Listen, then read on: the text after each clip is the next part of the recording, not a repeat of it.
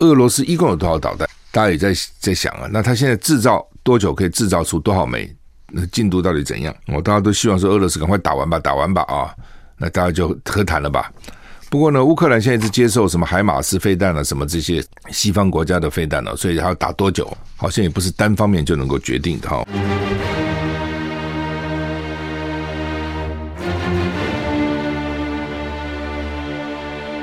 赵少康时间，吃喝玩乐骂，和我一起快意人生。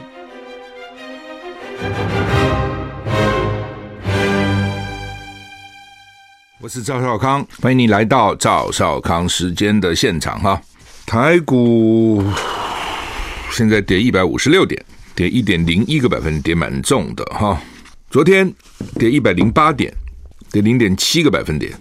为什么哈？美股又大跌哈，美股跟打摆子一样啊，涨涨跌跌，涨涨跌跌哈。好不容易涨了几天，呃，又大跌啊。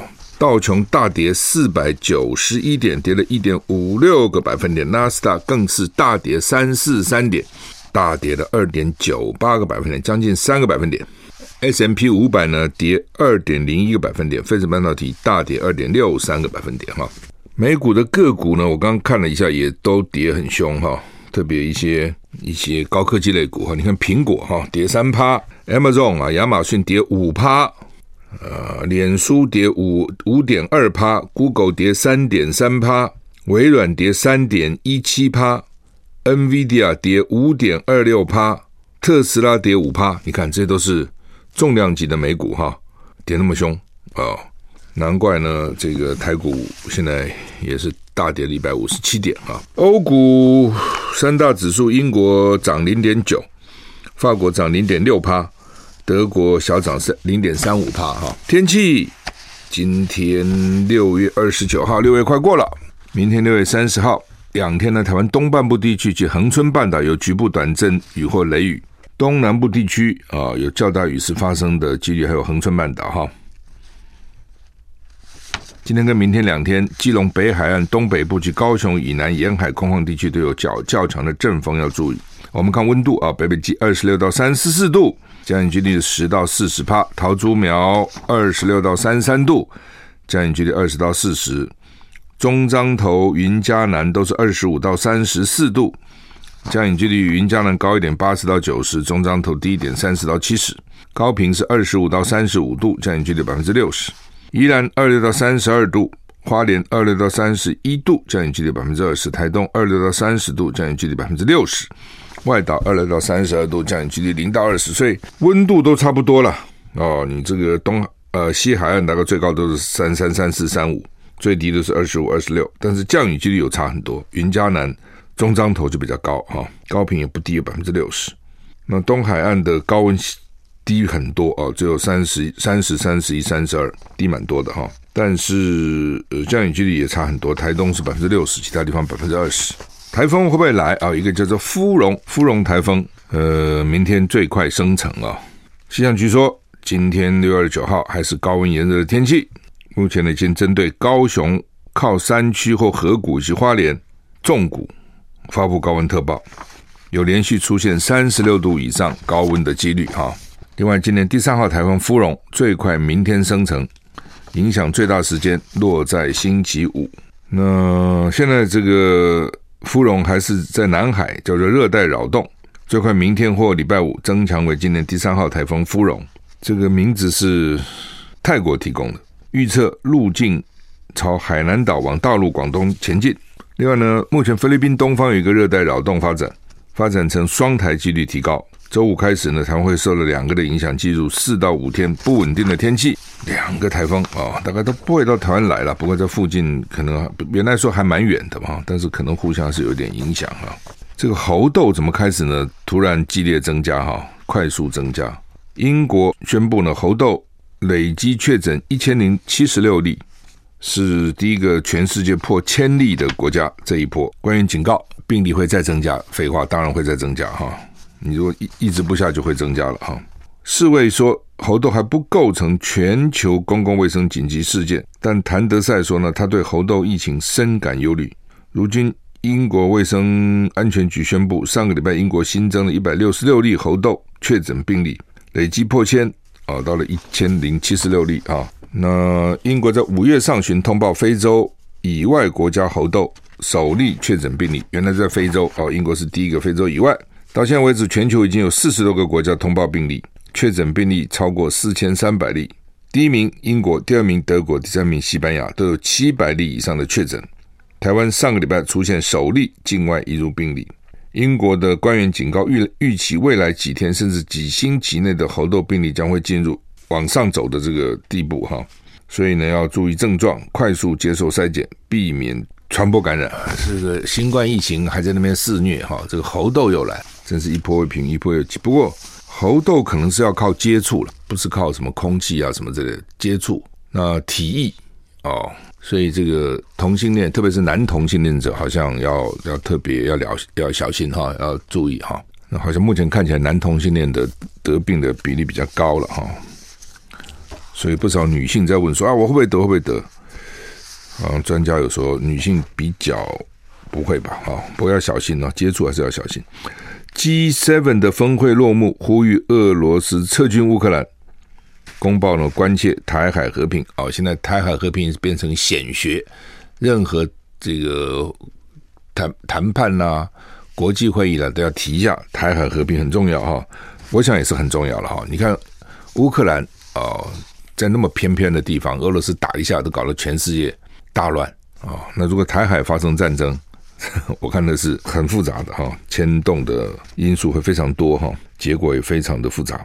七大工业集团。G7 峰会在德国落幕，连续两年，G7 在公报中关切台海和平，鼓励和平解决两岸议题，而且呢，表示在世界受到分裂跟巨变威胁的时刻，G7 要团结起来。哪是七个 seven？G7 哪个？美国、加拿大、英国、法国、德国、意大利、日本啊、那他们在德国的阿尔卑斯山区的埃尔默城堡举行高峰会，峰会结束，他们发表联合公报。强调维持印太地区自由开放的重要性啊，对东海跟南海情势表达严重关切，反对单方面使用武力改变现状。G7 公报去年第一次提到台湾，今年再次强调台湾海峡和平稳定的重要，鼓励和平解决两岸议题，呼吁中国维护国际法的义务。啊，日本首相岸田文雄在会后记者会重申台海和平的重要。他说明年五月将在日本广岛举行 G7 峰会，要向世界宣示不再发生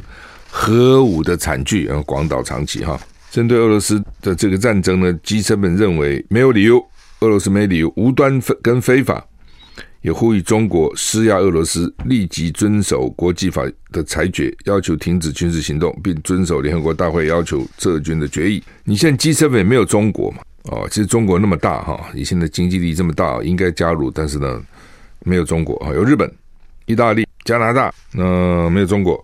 那他现在呢，要中国说你去施压俄罗斯，叫他停止战争，中国会不会听啊？我觉得中国有他自己的判断哈，你叫我干嘛我就干嘛嘛，搞不好你越越叫我干我越不干啊，不不知道他们心里想些什么了哈。那是要 G，他现在有 G seven，有 G eight，有 G twenty 啊，G twenty 的峰会呢，拒绝普京亲自与会。泽伦斯基指控俄罗斯攻乌克兰一共用了两千八百一十一枚导弹哦，哇，算很清楚了，一连一十一的一都算出来。俄罗斯泽伦斯基说，俄罗斯已经打了两千八百一十一枚飞弹啊。意大利总理德拉吉表示，二十国集团的集团体轮值主席国印尼总统佐科威已经排除。让俄罗斯总统普京亲自出席十一月在巴厘岛召开的 G20 领袖峰会，目前还不确定普京会不会用视讯方式参加。泽伦斯基用视讯，哦，在联合国安理会呼吁立刻采取行动，尽一切努力让俄罗斯停止杀害儿童跟平民。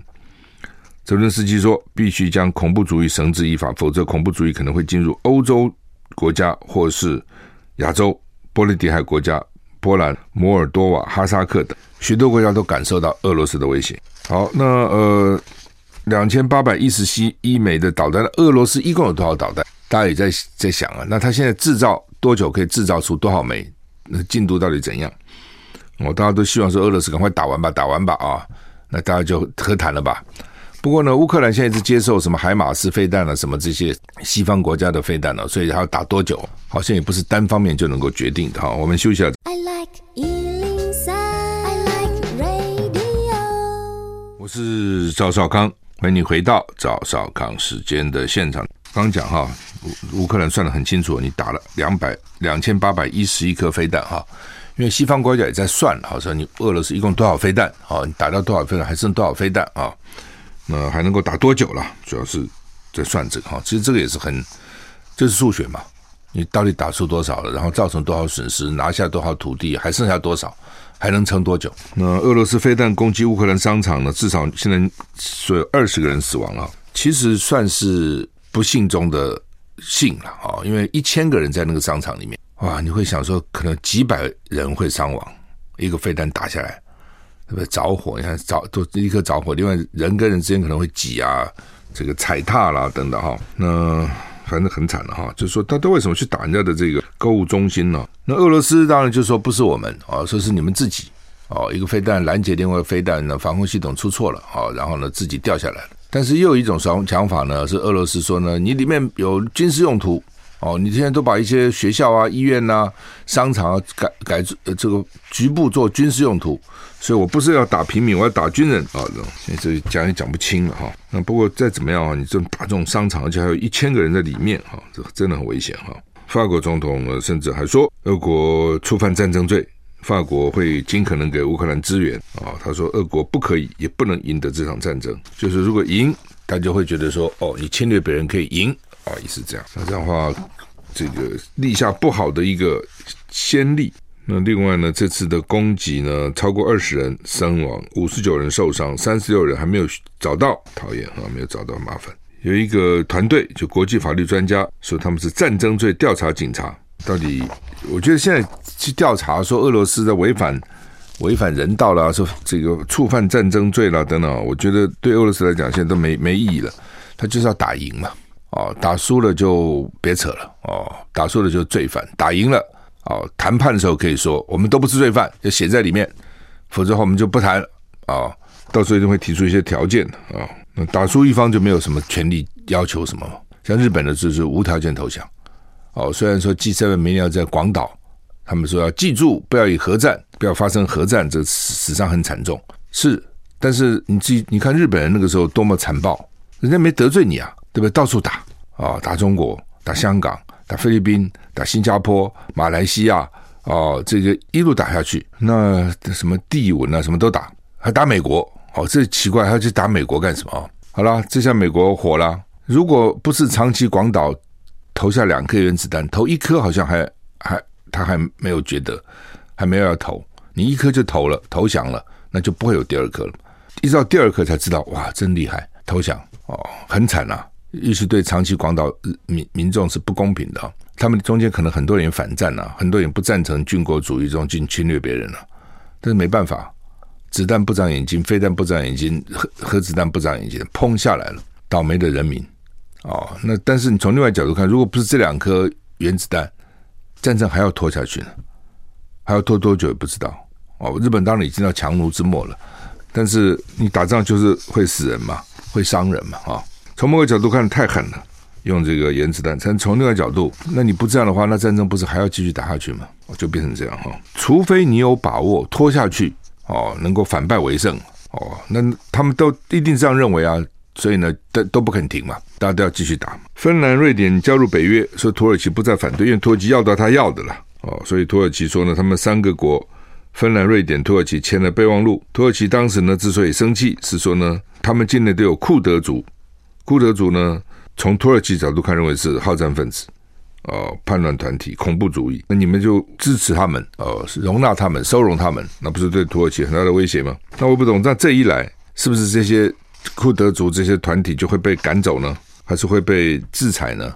哦，这就是国际形势一变，那库德族摔倒了。原来呢，他在芬兰、瑞典还可以有一定的空间，突然大环境一变，土耳其要杯葛他加入北约，那他就说好吧。那你到底要什么条件？土耳其说不能再保护库德族。好，库族库族子一下，库德族一下就顿失所依啊，依靠就没了哈。有没有可能呢？看这个情况，应该是应该是会土耳其会盯啊。哦，之前他们是不理土耳其了，那这一下子他为了要加入北约，哦，那只好只好答应土耳其的要求。土耳其也说，哦，说呢，他们很很有斩获，他已经获得他想要的。很多时候国际间就是这样，我提出一个条件，故意背给你，你就来跟我来跟我这个妥协啊，来跟我要求啊，哦，看起来土耳其是这样，反正他达到他的目的了哈。哦中间，但是有有人会倒霉。我们休息一下。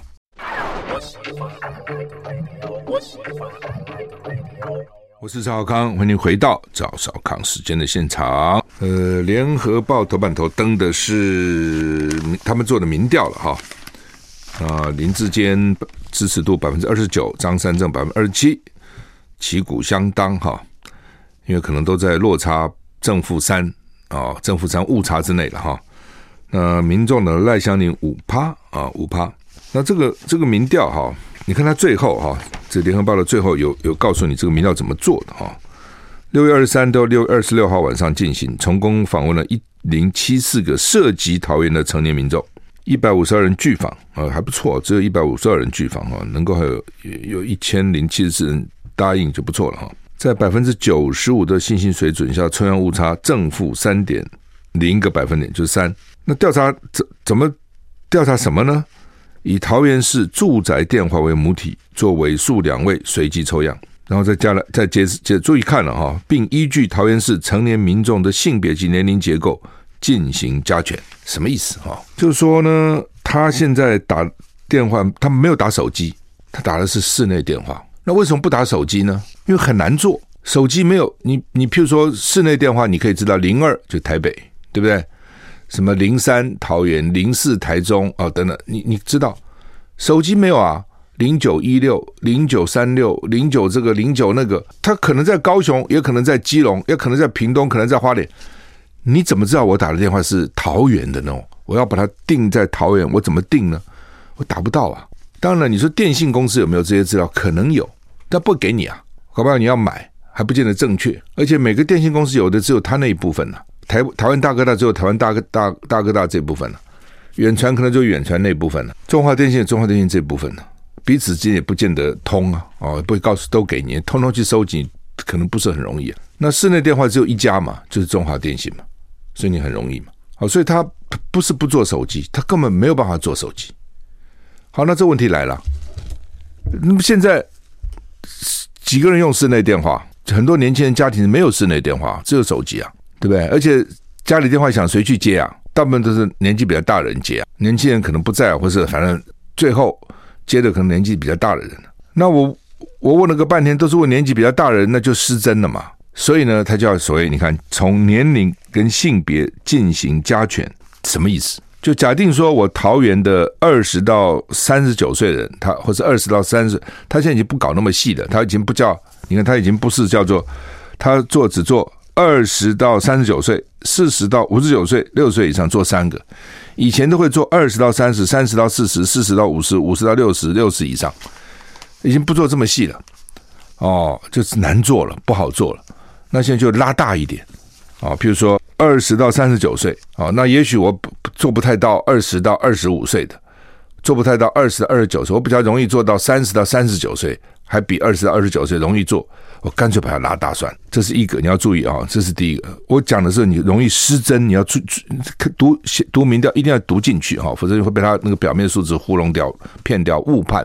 尤其是候选人或是候选人的阵营啊。比如我这样举例好了，比如说桃园，如果说二十到三十岁的人是百分之十十好了，我做出来哈，也就是说一千个里面，我要有一百个是二十到三十岁的。才是百分之十嘛，我做不到啊！二十到三十岁不来接电话啊，我打家里电话不接啊，对不对？结果我做了一千点做出来以后呢，二十到三十岁我只做了一个，本来应该有十个啊，对不起，本来有一个一百个啊，好吧，我只做到十个，应该有一百个，我做到十个怎么办呢？这十个要投谁？这十个的意见放大十倍，这叫做加权哦，英文就 weight 加上十倍，那将来呢，你就可以说我这一千个人里面呢，这个有一百个的意见是二十到三十岁的。那你做到十个，怎么一百个呢？他意见已经乘十了嘛？哦，假定六十岁以上的，我一千个里面呢，就是实际上讨厌的人选民一千个以上，六十岁以上的应该是三十个，我一下做出六十个来了，我做的呃，对不起，做了百分之六十的，我的一千个里面六百个都是六十岁以上了，本来应该只有三百个，我做出六百个怎么办呢？加权算一半，他们的意见只算一半，这叫加权。性别也是一样了哈，男男女女就是弄得要跟要跟桃园人口是一样的，它才符合统计上的抽样随机抽样性。但是问题来了，假如说我差的不多啊，比如说我一千个里面呢，年轻人应该做一做到一百个，二十岁到三十岁，我做了八十个，那我加个一点二趴也就算，我要加十趴啊，加十倍啊，我刚刚讲的一点二不是一点二趴，一点二倍了，加百分之二十，我要加十倍，这误差就大了。那这十个人就代表一百个人呐，这个未免那这十个怎么能代表一百个呢？这误差就很大了。哦，所以你看这个民调，你就看到说，那你说他乱做嘛，也不是他没有办法嘛，他做不到手机嘛，手机你不知道是要打多少电话去手机啊，对不对？要花多少钱呢？我只能用室内电话，那室内电话里面就会有目前就有这个问题，加权会会会有蛮大的偏误的。所以这个技术到底要怎么办？怎么解决这个问题？是现在民调专家蛮头痛的。怎么解决？我也请教过丁廷宇哦，盖洛普专家，他的想法是说，我做比如说多少个室内电话，我多多少手机，然后看看那个差多少，再用这个差多少来调整，这是另外一种想法了。好，现在都在研究怎么样来弥补。休息再回来。I like 是赵少康，欢迎你回到赵少康时间的线上。所以我刚举这个例子跟各位讲，以后看民调就是很麻烦哦。你只要做到各，除了做总统，全国手机可以用上。所以你看他们做全国的一直，或是全国的议题，一半室内电话，一半手机。那一半室内电话，一半手机，对不对呢？都不一定。到底手机比例应该占多少？室内电话比例要占多少？都还蛮斟酌。现在都在摸索了。哦，其实。都在摸索，以前都没问题嘛，都是室内电话嘛。现在不一样了，手机慢慢起来了，不是手机慢慢，手机用的人多了。但是你你看哈，未来因为都要做各县市嘛，各县市的都是用家用电话，偏误会非常大。偏在哪里？就是你做不到年轻人，年轻人做的非常少，所以年轻人你要加权，中间的偏误就大了。这样讲好了哈，如果按照联合报的民调，林志坚二十九，张善政二十七，你问我，我觉得对张善政非常不利了，知道这意思吗？就是因为你根本打不到太多年轻人嘛，那年轻人看起来支持林志坚的比例会比较高嘛，现在就是这样子。那你要怎么吸引这些年轻人？哦，就如果现在做的结果两个是一样，对张善政都是都都不利的。张善政一定要比林智坚高很多才可以。所以你看民调要这样看哈，好吧？另外哈，《中国时报》头版头登的叫做蔡政府电价政策呢，哀轰选举考量，本来就民进党所有事情都是选举考量，他这是个选举机器。他知道没有选举，选举不赢就什么都没有了，所以呢，他完全是选举考量，哦，所以呢，他不会去涨一般的民生电价，对不对？不涨，而且这个东西有这样，我只涨那些工业，涨那些大户，涨那些工厂，一般人就觉得你看民进党多好，对我没有涨我啊，本来应该涨我，没涨我啊，对吧？这涨他们呐、啊，我这两天有讲过嘛，他这就是一种。相对被剥夺感，一般人总觉得你这些这些工商巨子，你有钱嘛？你多付点钱有什么关系呢？哦，干嘛要我付呢？啊、哦，等于是，所以呢，我我干嘛去涨一千两百多万户？我当涨那几十万户的工业大户就好了，涨你们就好了啊、哦！所以这完全是选举搞的，公不公平？当然不公平嘛！哦，所以这些工业界也很气啊，他说不是我在用电，对？你们也在用啊？怎么是涨我？而且涨我是弥补你啊！不是说涨我涨我我涨的我，所以不涨你涨我嘛，所以我讲说涨平均涨八趴，我涨了十五趴，因为你们零趴嘛，我就涨十五趴嘛，或者他就很气嘛。啊，陈冲说这叫做看得见的手在干预市场，是本来就是啊，啊，我们常常讲说市场是有一一双看不见的手，但是呢，现在就是看得见的手，就是政府要控制嘛，其实就这样嘛，啊。那就是我讲的嘛，就是说，那老百姓也不要很高兴，当然他高兴，因为真的没有抽到他了。一般人也就这样，你没有弄到我就算了。但实际上呢，这些台电中油亏将近，今年可能亏了两千亿，加起来，这个到时候这钱从哪里来呢？那不是就是国库来挹注吗？那国库钱哪里来？不是我们纳的税吗？对不对？你不要说啊，我没有交所得税，我交的少，因为我所所得不高。你平常买东西那个加值型营业税也是五趴，也是税啊，到处都是税啊，你车子也税啊。你房屋有房屋税啊，你是所得税一起没交到抽到你啊，你其他税一大堆，万万税都是税啊！哦，那个税你好好的运用哦，办教育啦，改善医疗啦，什么对需要人给他社会福利，什么都应该嘛。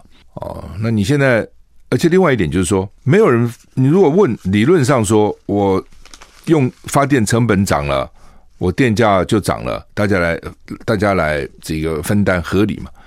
那问题是为什么电价会涨这么多呢？就是你的错误的能源政策，你不去谈能源政策，能源政策才最重要的嘛，那是一个根本嘛，对不对？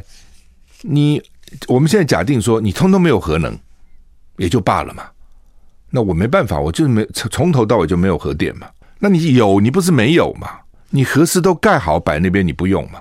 你说它危险吗？它跟核一、核二、核三比，它是最新的嘛。如果它危险，那核一、核二、核三不更危险吗？你想这个道理？那说它是拼装，它怎么个拼装法呢？它主要就是两个公司，对不对？一个西屋，然后呢，一个这个 Westinghouse，一个 Westinghouse 啊，一个 GE 啊，通用，一个做反应炉，一个做发电，它就这两个，这怎么拼呢、那你现在潜水艇才叫拼装呢？所有的机器，你你你的汽车里面，起码那个是零件，起码电池是汤浅做的，可能轮胎可能是固特异的，对不对？你的收音机。音响可能是这一家，你的皮沙发是另外一家，它现在本来就是整合嘛。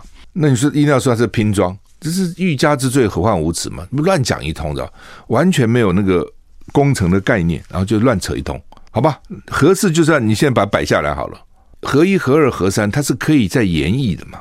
你就不用非把它停了。好了，这一停，你只好去天然气啊、煤啊。油嘛，你你只有这些东西嘛？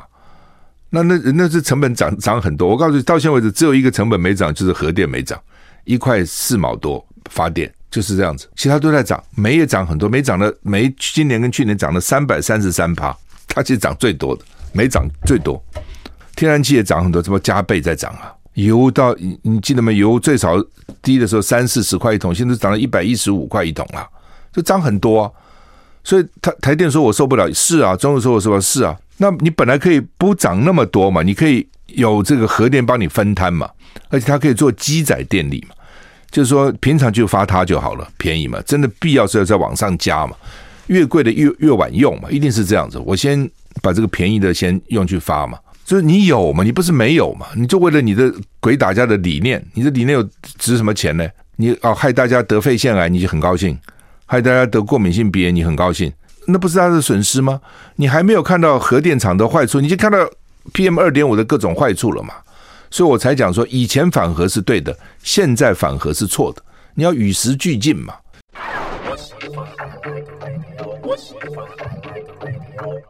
我是赵少康，欢迎你回到赵少康时间现场啊！那《中国时报》的三版呢，有我讲的话了哈。昨天我在脸书上发表的啊，那么他把它做成标题：赵少康开炮，现在反核是错的，不该无限上纲，主张核一、核二、核三应该适当演绎，才是负责任的政府哈。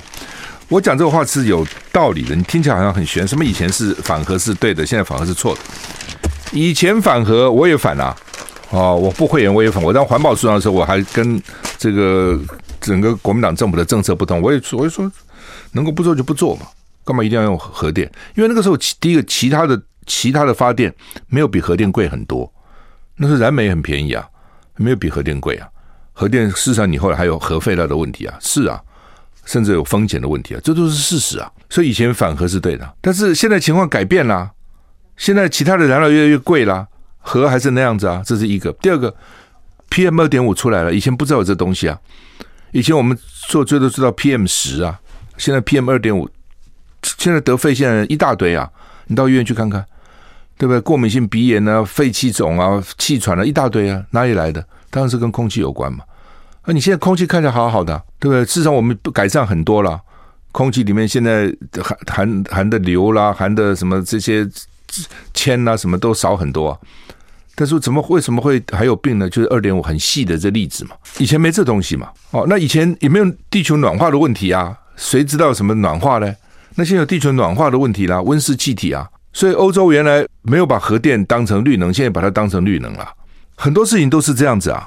譬如说，我觉得香烟刚开始有的时候，他们说抽烟是好的，你看美国那些那个烟公司做出来的广告都是好啊，对不对？让你有精神，就让你会变瘦，那么多好，有这么好东西吗？后来发觉不好啊，会造成各种病啊，百病的来源就是香烟呐、啊，各种病都有啊。好，那这是一个，对不对？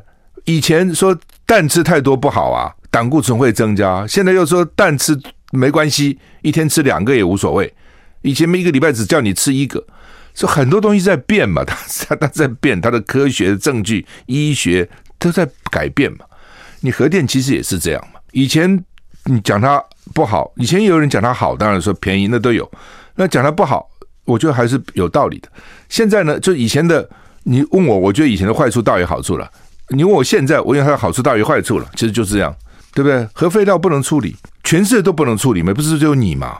对不对？那人家放哪里？人就是放在下面嘛，就是放在核电厂下面嘛。核电厂很大嘛，它就放在那个核电厂下面嘛，对不对？那又怎样呢？你把它弄坚固一点，让它不会发生危险就好了嘛。